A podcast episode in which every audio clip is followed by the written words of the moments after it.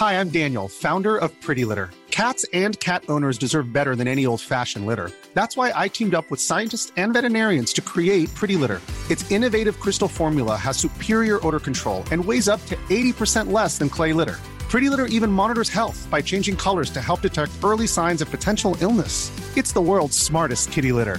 Go to prettylitter.com and use code ACAST for 20% off your first order and a free cat toy. Terms and conditions apply. See site for details. Heraldo Radio 98.5 FM, una estación de Heraldo Media Group, transmitiendo desde Avenida Insurgente Sur 1271, Torre Carrachi, con 100.000 watts de potencia radiada. Porque el mundo actual no se entendería sin la economía y los negocios. Acompaña a Mario Maldonado, el columnista de negocios más joven y objetivo del periodismo financiero, en su programa Bitácora de Negocios.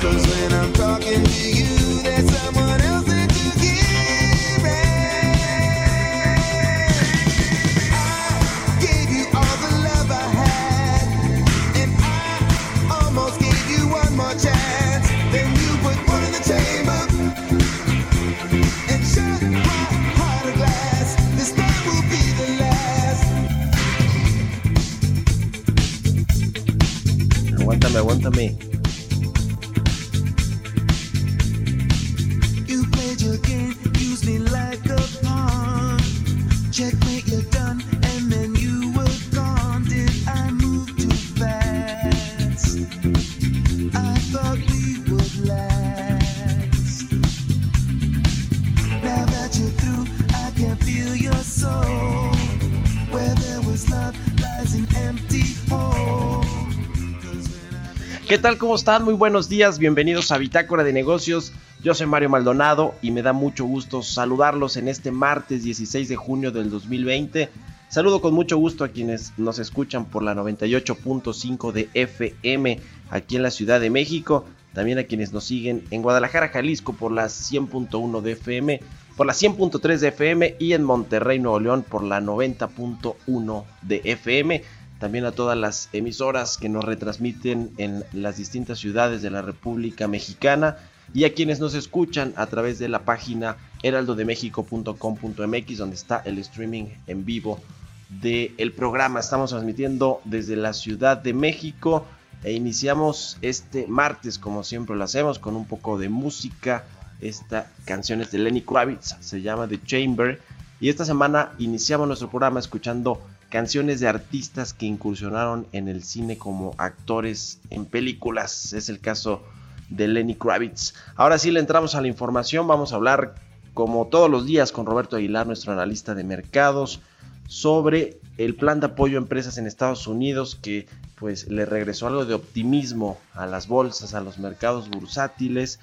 También hay una baja de contagios en China, ya ve que hubo un rebrote en la capital, en Beijing, y que bueno, pues eh, parece que no es tan grave como al principio se supuso y que bueno, pues no va a tener este potencial de contagio, el rebrote que surgió en algunas ciudades de China, incluida la capital. Y bueno, también este asunto de Estados Unidos y los inversionistas mexicanos que dice allá esta asociación o este instituto del petróleo que agrupa muchas empresas del sector energético que en México se les discrimina porque los reguladores no les otorgan los permisos en tiempo y forma para poder operar. Bueno, pues otra raya al tigre para la Secretaría de Energía y para la Comisión Reguladora de Energía, que es la que quieren fusionar en un solo instituto, es la propuesta del senador Ricardo Monreal. Vamos a platicar también con Ernesto O'Farrill, el presidente de Grupo Bursamétrica, sobre cómo le fue a México en mayo con respecto a la estimación del IGAE y el índice que tiene eh, Bursamétrica de la economía mexicana. Hay muchas cosas que hablar también sobre el tema de la recuperación, eh, cómo, cómo, está enfrentando México este asunto con todos este, estos datos de desempleo, de caída de la actividad industrial y de cómo va a reportar el eh, PIB del segundo trimestre del año, que tenga por seguro que va a ser una caída de doble dígito como ya incluso lo anticipó Arturo Herrera, el secretario de Hacienda. Platicaremos también con Arturo Carranza, analista del sector energético, precisamente sobre esta denuncia de la Organización de Empresas eh, Petroleras, de empresas del sector energético de los Estados Unidos, con respecto a la discriminación que acusan del gobierno mexicano los inversionistas de Estados Unidos le mandaron esta carta ni más ni menos que a Mike Pompeo, el secretario de Estado, a los eh, departamentos de comercio, de energía, al representante comercial Robert Lighthizer, a todo mundo, con todo mundo se están quejando de México, así que es grave sobre todo a la luz de que en unas semanas, en un par de semanas va a entrar en funcionamiento el TEMEC, el nuevo acuerdo comercial entre México, Estados Unidos y Canadá. Bueno, pues también vamos a platicar con Alejandra Marcos, la directora de análisis de Intercam Casa de Bolsa, sobre esta pérdida prolongada de empleo. Ya le decíamos que en tres meses se perdieron poquito más de un millón de empleos, pero parece que no hemos tocado fondo. Seguramente en junio y en julio podrán eh, haber nuevos datos de pérdida de empleo y sobre todo hay que incluir al sector informal que sí incluye esta encuesta de desocupación del INEGI que en abril nos marcó 12.5 millones de mexicanos que no estaban eh, trabajando o recibiendo ingresos, muchos de ellos o la mayoría del sector informal. Así que quédese con nosotros aquí en Bitácora de Negocios, son las 6 de la mañana con 7 minutos, tiempo del centro de México. Y ahora yo le presento el resumen de las noticias más importantes para arrancar este martes 16 de junio.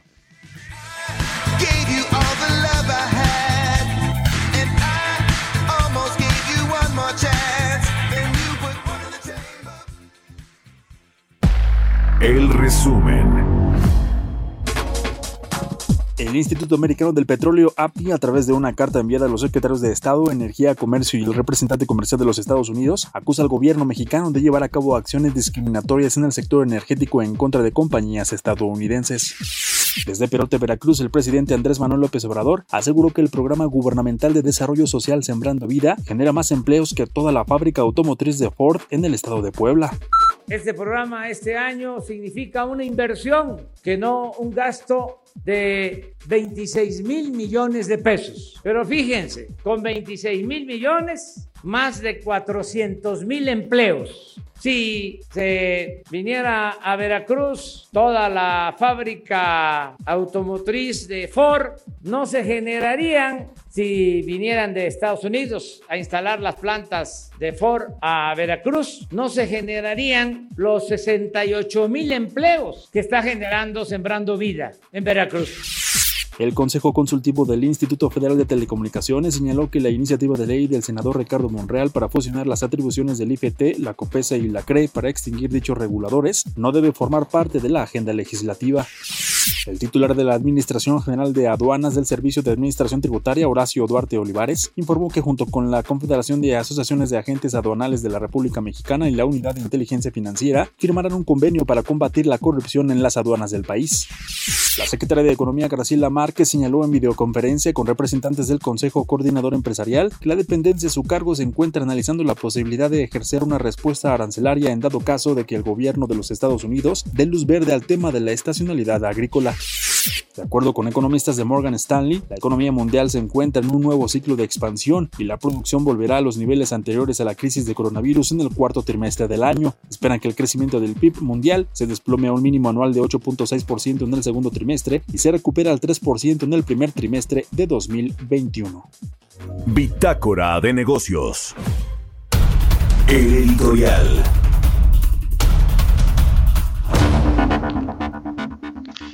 Oiga, pues en este tema del desempleo, que creo que es muy relevante para todos los mexicanos que han eh, quedado sin un puesto de trabajo, sin un empleo en medio de esta crisis económica, aquí la gran pregunta que creo que vale la pena hacerse es por qué el presidente López Obrador y su gobierno, por supuesto, han decidido hacer como que no les importan estos desempleados del sector formal de la economía, que son un millón y usted me dirá, bueno, un millón es mucho poco. Ayer eh, le- le decía que vale la pena poner en contexto el dato, tomando en cuenta que el año pasado, que fue un año malo en términos económicos, por, eh, digamos, autoinfligido por el propio gobierno, o sea, generado por el propio eh, eh, gobierno, porque no había una crisis económica mundial, pues se crearon muy poquitos empleos formales, es decir, que al gobierno le cuesta en general a la economía crear empleos formales, sobre todo bien remunerados, y que se crearon 342 mil empleos el año pasado, en el 2019. Entonces, lo que perdimos en tres meses este año, es decir, poquito más de un millón de empleos, son tres años, tres años como el 2019 en cuanto a generación de nuevo empleo. O sea que si así van las perspectivas, pues va a ser este sexenio un, ex- un sexenio, eh, eh, digamos, perdido completamente en cuanto a la generación del nuevo empleo.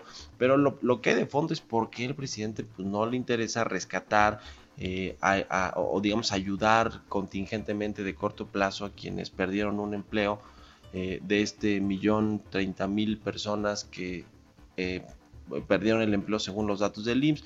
Pues quién sabe por qué, pero yo creo que es porque los considera que son de la clase media, que pueden arreglárselas solos, o porque piensa que la mayoría de ellos pues no votaron por él. Y los que sí votaron por él, que son estos 22 millones de personas, o la mayoría de estos 22 millones de personas que están en sus padrones únicos de beneficiarios de recursos de programas sociales, pues a ellos sí les adelantó el dinero, eh, les pagó más pensiones y no necesariamente fueron los que se quedaron sin empleo. Entonces ahí usted sabe, ha, ha habido una serie de propuestas de parte desde el mismo Coneval que dice que va a aumentar la pobreza hasta 10.7 millones de personas, que son los que van a quedar desempleados de zonas urbanas y que son los nuevos pobres, los que antes eran clase medieros y ahora son o van a convertirse en pobres. Eh, lo cierto es que tampoco hay muchas salidas para quien pierde un empleo más que en el sector formal, más que irse a la informalidad, eh, quizá eh, incluso también para irse a, la pobreza, como dice el Conevalo, incluso hasta el crimen organizado. O sea, es, es un escenario terrible, la verdad, para cualquiera de, de los que se están quedando desempleados, porque no es fácil conseguir empleo, sobre todo cuando seguimos sumidos en una crisis económica de estas dimensiones, una crisis económica tan importante. Así que bueno, pues no le interesan al gobierno federal. Ya incluso Gerardo Esquivel, el ex asesor de López Obrador y amigo de Arturo Herrera, lo vemos ahí saliendo de Palacio Nacional, carcajeándose con él, pues les dijo que es necesario un seguro de desempleo transitorio para quienes eh, han perdido su trabajo. Y, el, y Arturo Herrera, el secretario de Hacienda, que bueno, está más como florero en estos días o desde hace muchos meses, y el presidente López Obrador pues hacen oídos sordos de cualquier propuesta porque pues al presidente López Obrador solo le, eh, preocupa lo político electoral y si pues ellos no votaron por él y no van a votar por su partido ni por él eh, su gobierno ni porque se reelija su gobierno en las próximas elecciones pues como para qué les ayudamos esa es la lógica presidencial esa es la lógica presidencial. Son las 6 de la mañana con 13 minutos tiempo del centro de México. Escríbame a mi cuenta de Twitter, arroba Mario Mal, arroba Heraldo de México. Vamos con otra cosa. Mercados bursátiles. Roberto Aguilar ya está en la línea telefónica, como todos los días. Mi querido Robert, muy buenos días. ¿Qué tal, Mario? ¿Cómo estás? Muy buenos días. Pues hoy nos amanecemos con verdes días. Fíjate que las bolsas europeas ganan impulso por el lanzamiento del programa de compra de bonos corporativos de la Reserva Federal de Estados Unidos que anunció ayer y que justamente entra en vigor el día de hoy y que va a apoyar directamente a su economía. Una, además, una encuesta de la confianza de los inversionistas alemanes subió más de lo anticipado, sugiriendo que la parte más complicada de la recesión de la economía más grande de Europa, pues habría pasado. Además, China anunció una baja de contagios respecto al día previo, lo que calmó por el momento las preocupaciones sobre una segunda ola de infecciones globales del coronavirus. Todo esto se combinó los futuros de las bolsas estadounidenses subiendo más de 1%. Otro elemento positivo que animó a los mercados fueron las versiones que se dieron desde el día de ayer de que la administración de Donald Trump prepara un paquete de inversiones en infraestructura cercano a un trillón de dólares para impulsar su economía. De acuerdo con la agencia Bloomberg, una versión preliminar que está preparando el Departamento de Trabajo reservaría la mayor parte del dinero para justamente infraestructura tradicional, es decir,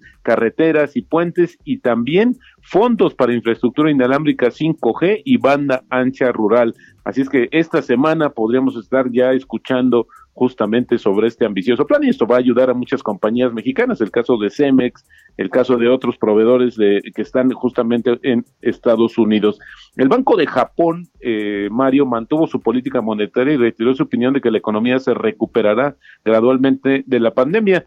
Con lo que apunta que por el momento ya ha tomado suficientes medidas para apoyar el crecimiento. Bueno, algo equivalente al 40% del tamaño de su economía, pues no es nada despreciable. Sin embargo, fíjate que el Banco Central aumentó el tamaño nominal de su paquete de préstamos para empresas con problemas de liquidez desde los 700 mil millones de dólares anunciados el mes pasado a un trillón de dólares. Todo esto también lo puso sobre la mesa el Banco de Japón y sin duda un elemento que también está ayudando. Adicionalmente, Mario, fíjate que eso también es muy importante, Estados Unidos y China permitirán cuatro vuelos semanales cada uno entre los dos países, según el Departamento de Transportes de Estados Unidos, lo que supone una importante relajación de las restricciones de viaje por el coronavirus. El gobierno de Estados Unidos aún confía que China acepte restaurar todos los derechos de vuelos con Estados Unidos en virtud de un acuerdo bilateral de aviación. Hay que recordar que el 16 de junio o recientemente más bien Estados Unidos amenazó con prohibir los vuelos de pasajeros de China debido a las restricciones impuestas justamente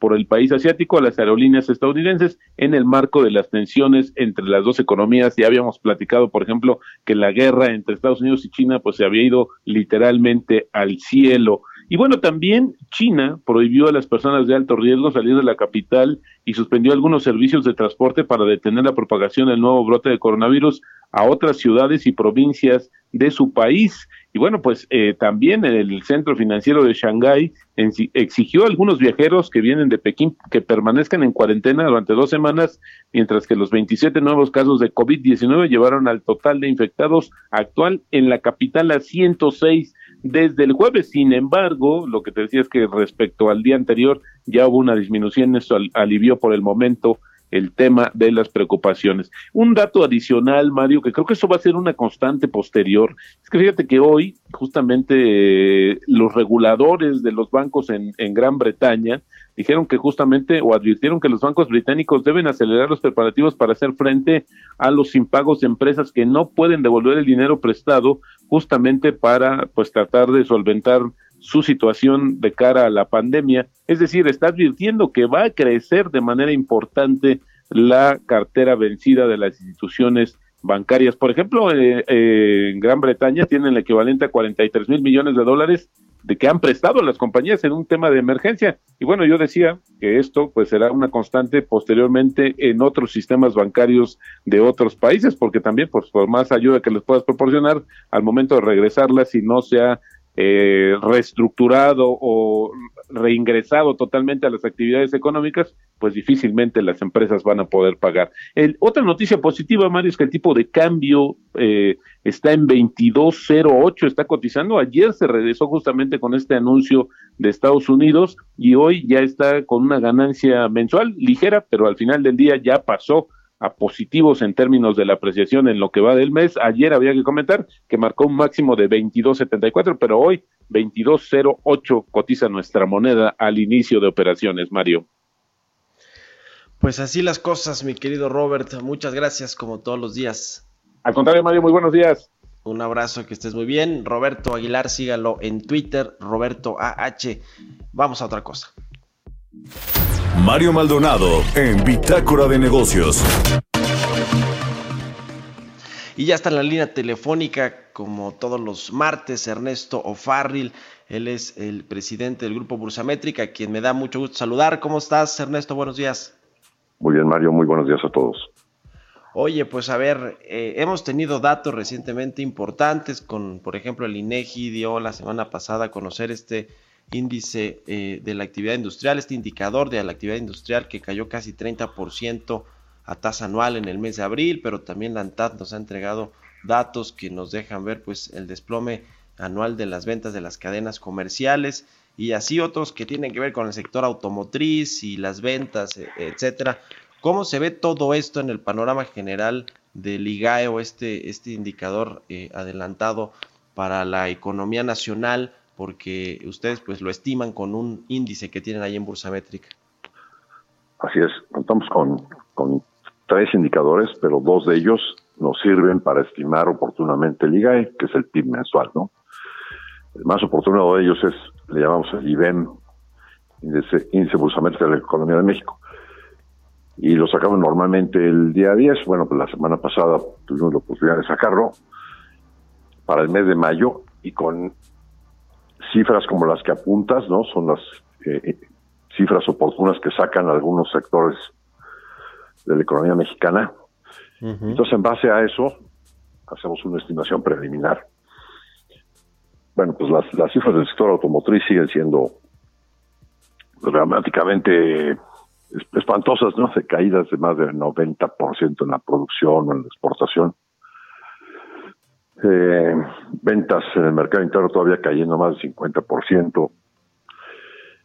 Las ventas del Antar, como comentabas, pues una caída de 19%. Eh, pero sí, sí tenemos todavía cifras muy, muy, muy caídas muy dramáticas en el mes de mayo, ¿no? Y con estos in- indicadores, nuestra estimación para el IGAE, del- nuestra estimación preliminar, es de una caída del 21% anual. Hoy todavía no conocemos el IGAE de abril, pero nuestra estimación es de una caída por ahí del 20%, que se confirma con eh, pues el dato que comentas que publicó el INEGI de la producción industrial el mes de abril cayendo casi 30%. Entonces, esto, esto nos, nos da, pues digamos, ya tenemos dos meses de por dónde va el tamaño de la caída. Y con eso estamos eh, apuntando a que probablemente el segundo trimestre sí traiga una caída, eh, pues te diría que entre el 18 al 20% anual, el segundo trimestre en el PIB que se produce trimestralmente, ¿no?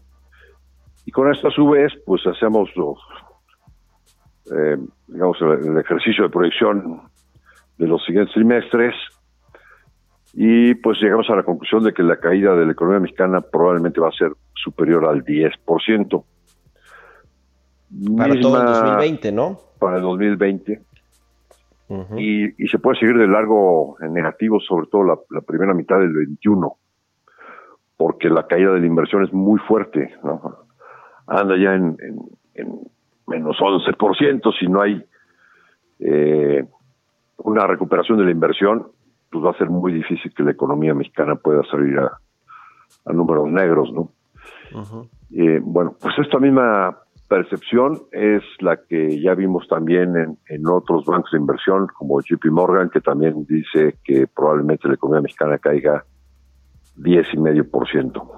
Sí, sí, sí, correcto. ¿no? Entonces, eh, básicamente el mensaje es, si ya hemos estado viendo que el consenso de los analistas en las distintas encuestas se anda ubicando en una caída del 8, ah, bueno, pues les podemos anticipar que, que estas revisiones a la baja probablemente continúen y que después se anden centrando en esta caída de más de 10%, ¿no? de una caída de dos dígitos.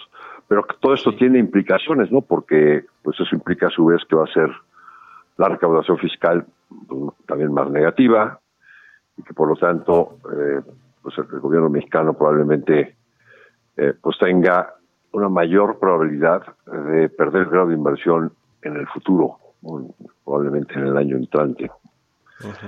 todo, todo eso es lo que se deja ver con, con estas cifras tenebrosas ¿no? que estamos viendo. Sí, sí, sí, se pone complicado, sobre todo el tema también de la recuperación, a ver qué pasa el próximo año y en el eh, 2022 y todo esto, porque no vamos a recuperarnos en V, eso sí creo que todos lo tenemos muy claro. En fin, nos tenemos que ir a una Así pausa, es. pero te agradezco como siempre, mi querido Ernesto Ofarril Santoscoy, presidente del Grupo Bursamétrica, que hayas estado aquí en el programa. El agradecido soy yo, Mario. Que tengan Un abrazo, muy buen día a todos. buenos días. Ernesto Farrell, sígalo también ahí en Twitter, muy interesante siempre lo que nos eh, cuenta y escribe en el financiero, ahí también sus columnas. Vamos a hacer una pausa, regresamos con más aquí a Bitácora de Negocios.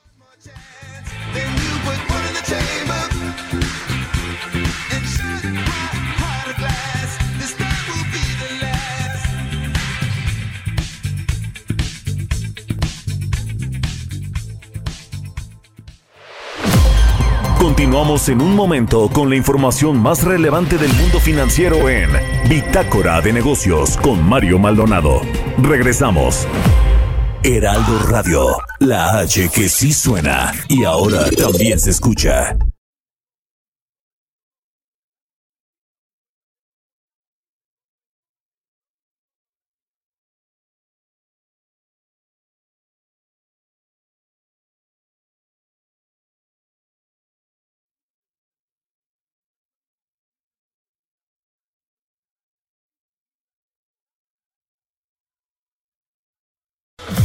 Estamos de vuelta en Bitácora de Negocios con Mario Maldonado. Entrevista. Ya estamos de regreso aquí en Bitácora de Negocios. Son las 6 de la mañana con 30 minutos, tiempo del centro de México.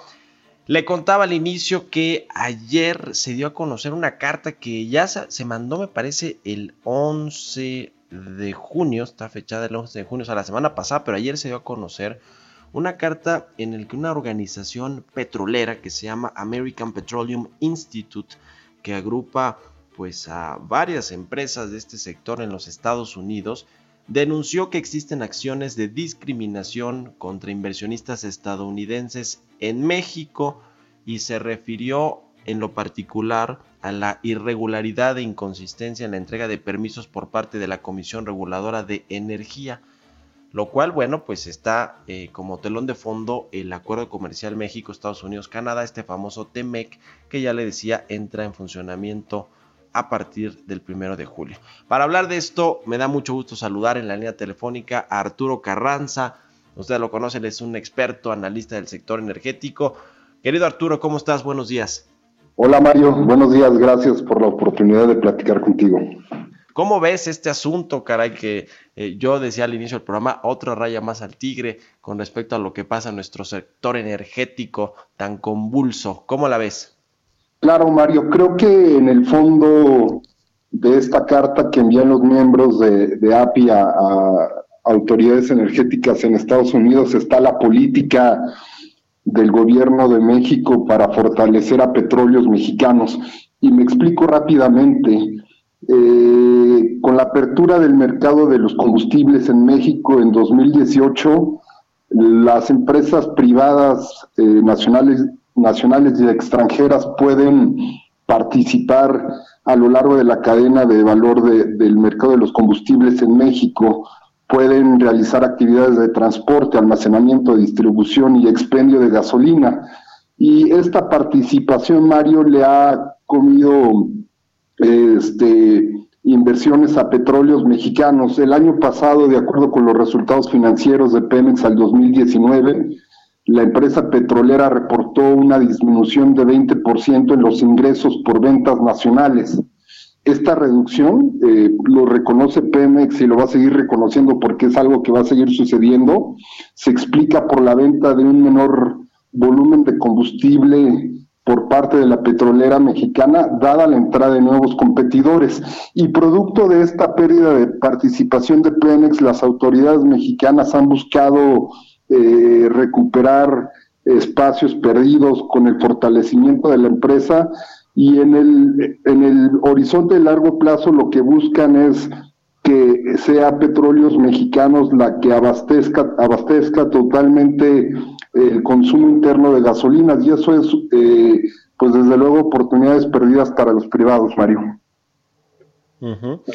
A ver, ¿cuál es el meollo del asunto de esta carta? Porque eh, ya decía, se refieren eh, los, los eh, em- empresarios, inversionistas de Estados Unidos a una irregularidad e inconsistencia en la entrega de permisos por parte de la CRE, que bueno, hay que, en paréntesis, la CRE es este organismo regulador que además están queriendo fusionar con el IFT y con la Comisión Federal de Competencia Económica, que creo que no va a suceder o va a tardar eso, en, eh, ya dijo Ricardo Monreal, quien propuso esto, que la va a patear hacia adelante este asunto de- de la iniciativa, pero bueno, finalmente ha tenido además muchos comisionados que han llegado ya, eh, digamos, por parte del nuevo gobierno y por eso hasta cierto punto pareciera que está como cooptada y funcionando a los intereses de las empresas productivas del Estado, particularmente de Pemex y de la política energética de este gobierno. O sea, esa es la realidad, ese es un poco el contexto.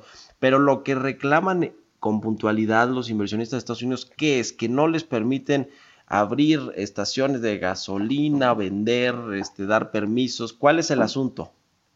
Eh, reclaman, eh, o por lo menos dan ejemplos puntuales en tres aspectos, Mario. El primero es que al momento de solicitar permisos para abrir nuevas estaciones de, de servicios para vender gasolinas, se los han negado. Generalmente estos eh, permisos tardan no más de 90 años y las empresas de los, las empresas miembros de API dicen que se tardan más de 90 días para otorgarles permisos o que se los niegan.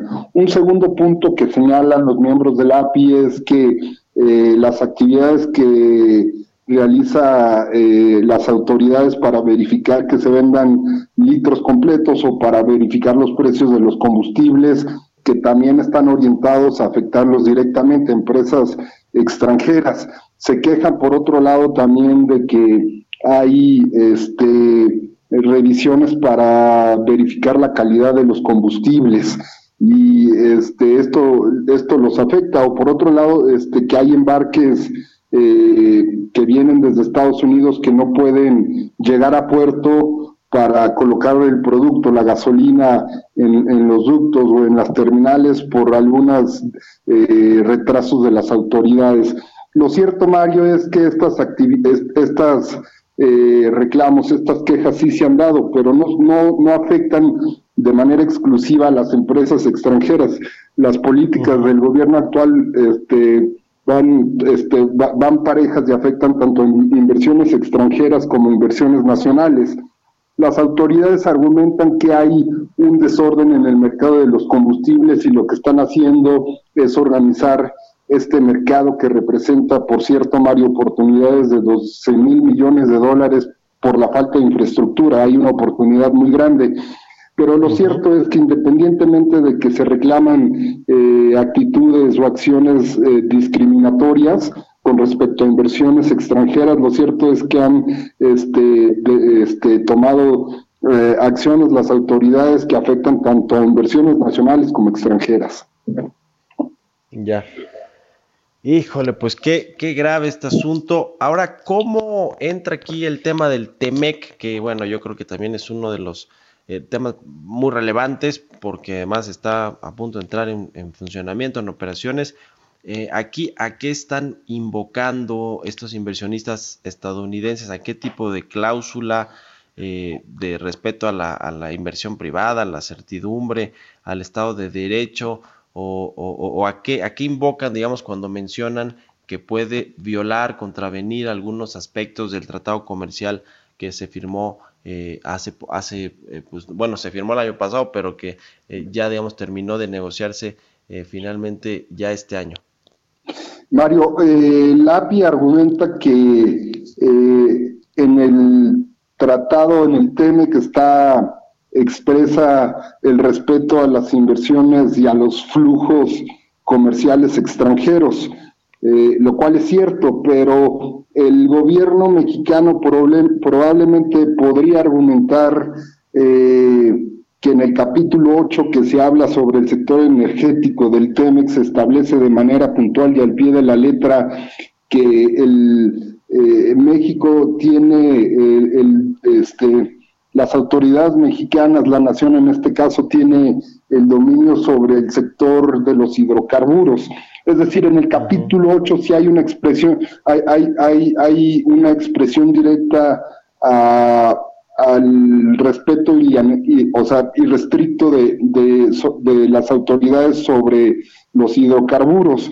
Y probablemente pueda haber eh, alguna este, diferencias con respecto a la interpretación del TEMEC y puede este, surgir alguna controversia como ha surgido en, otros sectores de, la industria energética. Y lo, lo, cierto, Mario, es que a final de cuentas el gobierno mexicano no ha logrado encontrar la fórmula para estimular las inversiones privadas en el sector energético y esto afecta de manera particular a la economía mexicana. ¿En qué crees que va a acabar todo esto, eh, mi querido Arturo?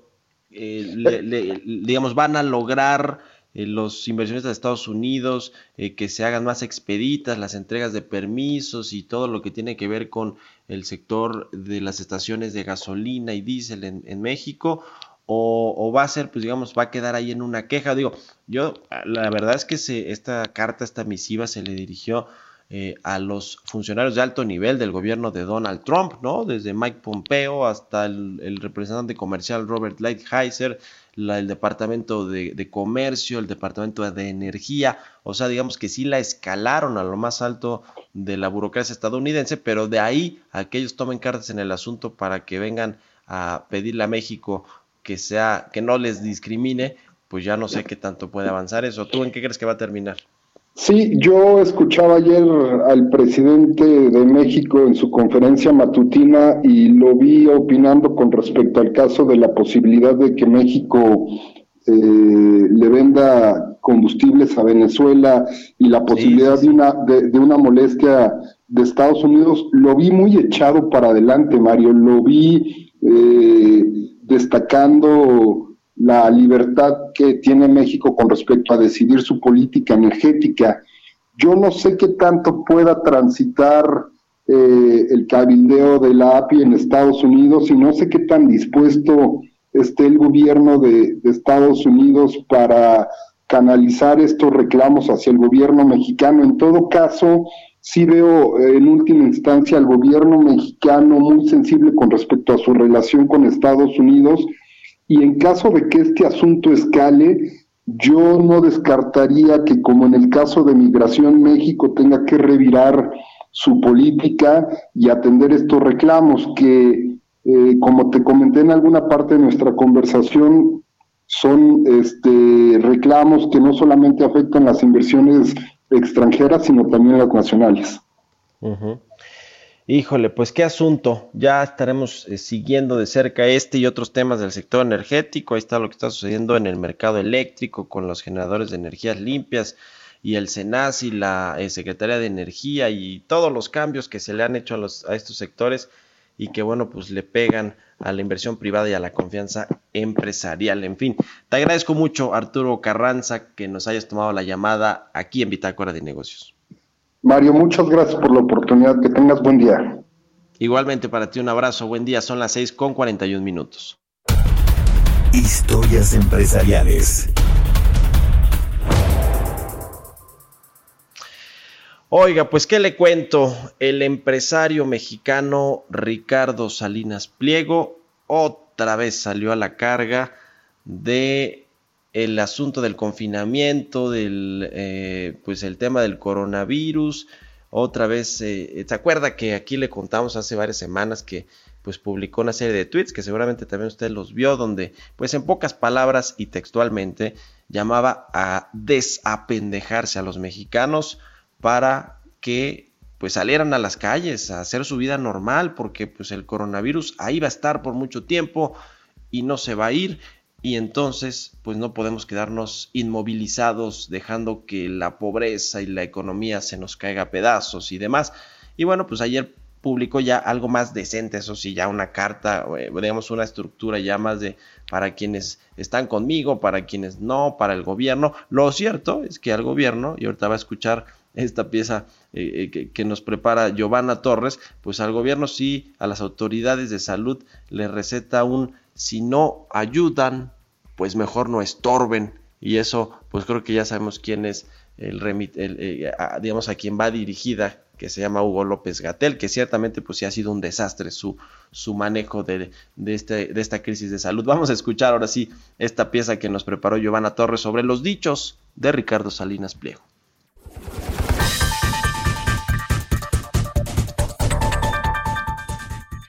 Presidente de Grupo Salinas, Ricardo Salinas Pliego, envió a través de sus redes sociales cuatro mensajes donde arremetió contra las recomendaciones sanitarias del gobierno federal e invitó a las personas a recuperar sus vidas y convivir con el nuevo coronavirus. El segundo hombre más rico del país pidió a los funcionarios de salud del gobierno que dejen de imponer políticas autoritarias para contener la propagación del COVID-19, ya que debido a los cierres y el aislamiento han causado un enorme daño a nuestra economía. El dueño de Banco Azteca dijo que los mexicanos necesitaban ser libres para decidir qué precauciones querían tomar frente al virus. Dijo que respeta a quienes están en cuarentena, sin embargo pidió respeto para quienes piensan diferente y quieran salir a trabajar y vivir, aún con el riesgo que esto conlleva. Salinas Pliego ha sido uno de los principales defensores de mantener abierta la economía. Incluso, la cadena de tiendas Electra fue castigada por la Secretaría de Trabajo por permanecer abierta a pesar de las órdenes del gobierno, pero la compañía argumentó que sus servicios bancarios eran esenciales.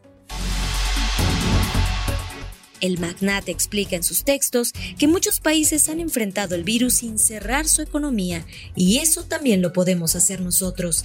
Insistió en que se le permita al pueblo trabajar ya que vienen tiempos difíciles y es necesario tomar decisiones objetivas que ayuden a generar bienestar para la gente ante circunstancias tan complicadas. Para Bitácora de Negocios, Giovanna Torres. Entrevista. Está en la línea telefónica Alejandra Marcos, ella es directora de análisis de Intercam Casa de Bolsa, a quien me da gusto saludar. Alejandra, ¿cómo te va? Muy buenos días. ¿Qué tal? Muy buenos días. Gracias por estar en el programa en Bitácora de Negocios. A ver, el tema del empleo, de verdad yo creo que es uno de los más relevantes por lo difícil que es generar empleo formal en México. Y lo vimos el año pasado que hubo una, eh, pues un estancamiento de la economía y se crearon apenas 340 mil empleos. Y en tres meses, en este año, con la crisis del COVID y el cierre de la economía, pues se perdieron un poquito más de un millón, es decir, casi tres veces lo que generamos el año pasado. Creo que ya esos datos nos dan un contexto de qué tan importante es que se hayan perdido un millón de empleos formales, pero el asunto es que quizá no hemos tocado fondo, ¿no? ¿Cómo ven ustedes este asunto del desempleo en México a raíz de la crisis? Sí, claro, totalmente de acuerdo contigo. Yo creo que esta crisis, y déjame empezar diciendo por ahí, esta crisis va a ser la crisis del empleo. Porque ya lo decías tú, se han perdido eh, eh, poco más de 800 mil empleos eh, en lo que va del año. Eh, en el mes, a final de cuentas, en el mes de mayo se, se perdieron 345 mil. Esto es menos de la pérdida de empleos formales registrados eh, en el mes anterior que se perdieron 550 mil. Y el gran tema aquí es que no sabemos cuánto.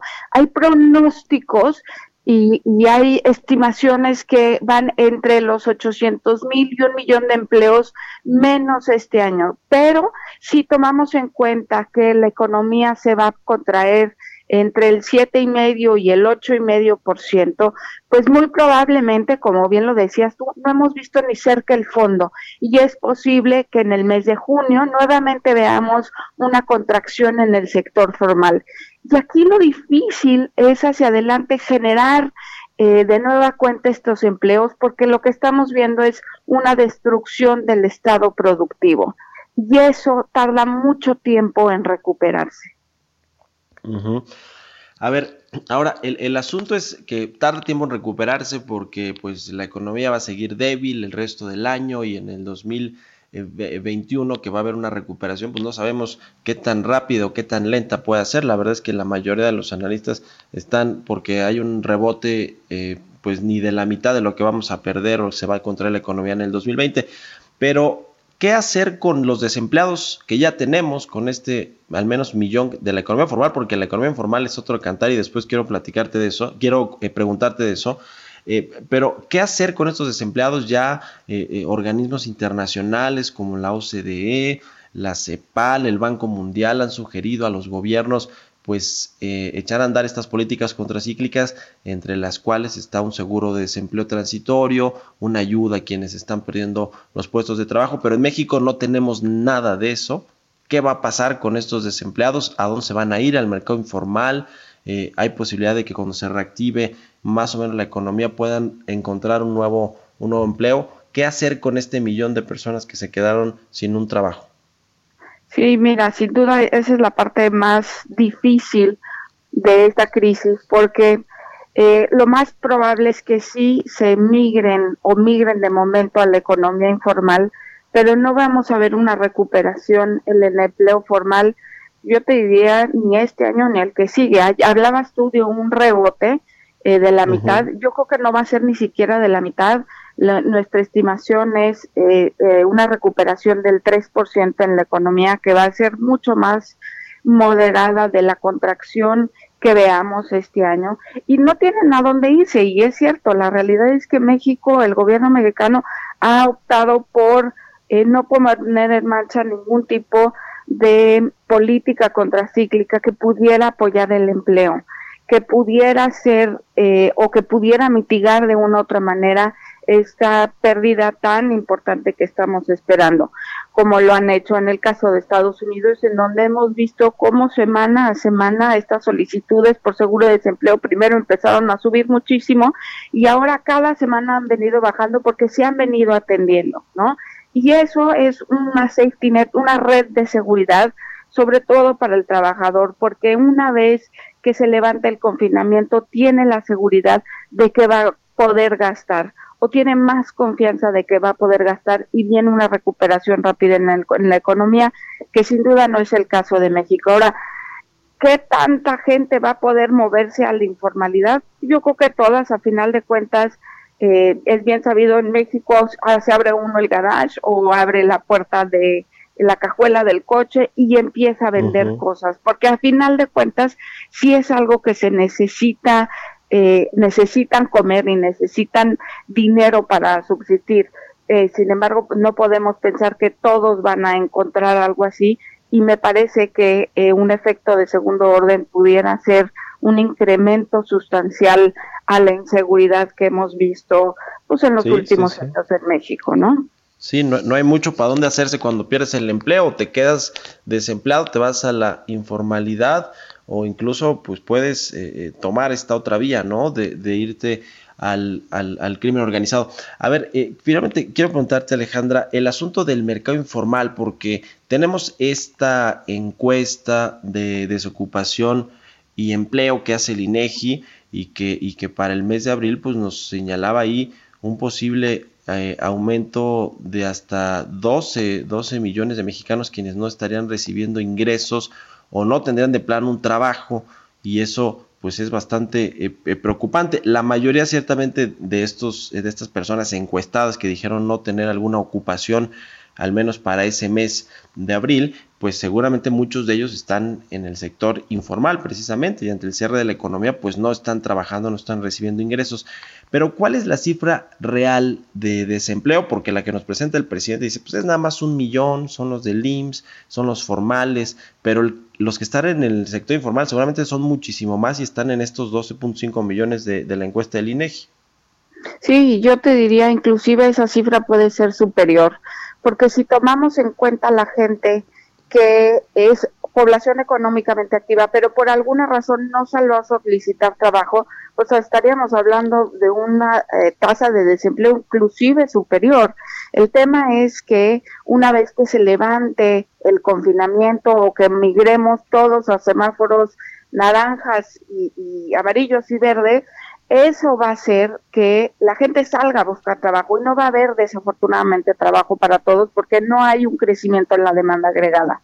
Entonces yo te diría puntualmente que eh, lo que se esperaría es que esa tasa de desempleo pudiera ser inclusive mayor eh, y se acerque hacia niveles de 40, inclusive 50%.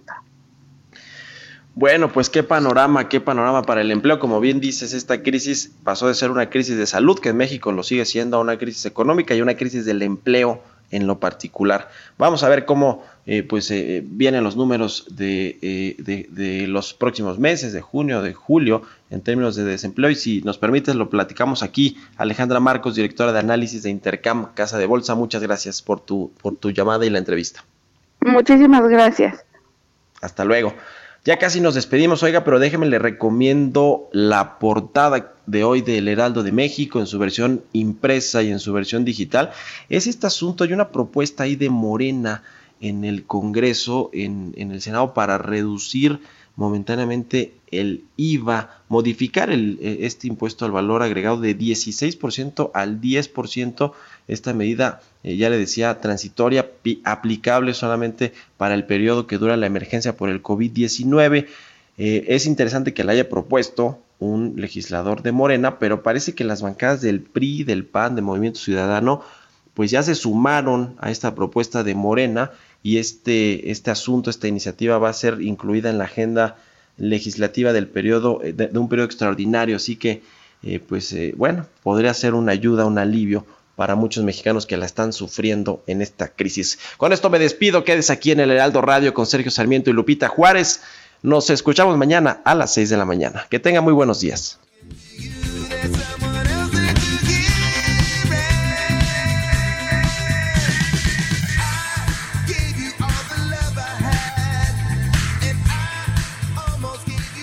Esto fue Bitácora de Negocios con Mario Maldonado, donde la H suena y ahora también se escucha. Una estación de Heraldo Media Group.